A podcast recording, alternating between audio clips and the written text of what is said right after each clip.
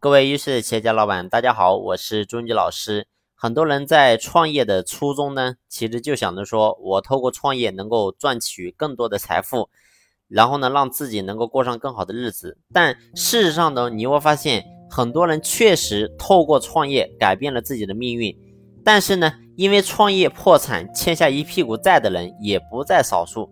创业呢，确实是收获财富的一条大路，但这条路能不能走好，就取决于老板咱们自己。能否巧妙的躲过每一个陷阱？其实呢，在创业这条路上是有很多陷阱的。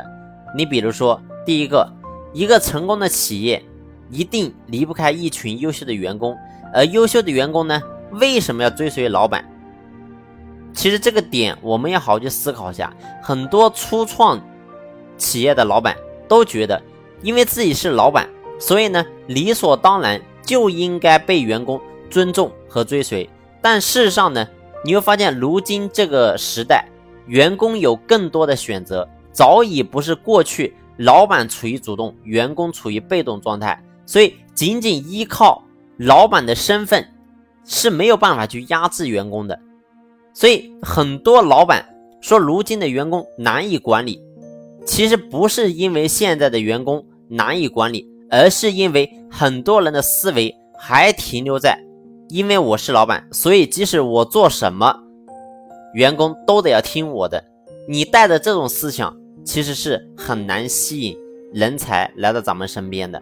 所以这是第一个，咱们老板一定要改变自己的思维，不再过去一样说我是一个老板，所有人都得要听我的，而是作为老板，你一定要懂得不断去提升自己，让自己成为。值得员工追随和尊重的人，所以这是在思维层面，我们要躲避这个陷阱。只要你的观念不变，你的结果其实是很难产生改变的。所以大家一定要先从思维要产生转变。好了，这一期呢就分享到这里，下期和大家继续分享我们要注意的其他的要点是什么。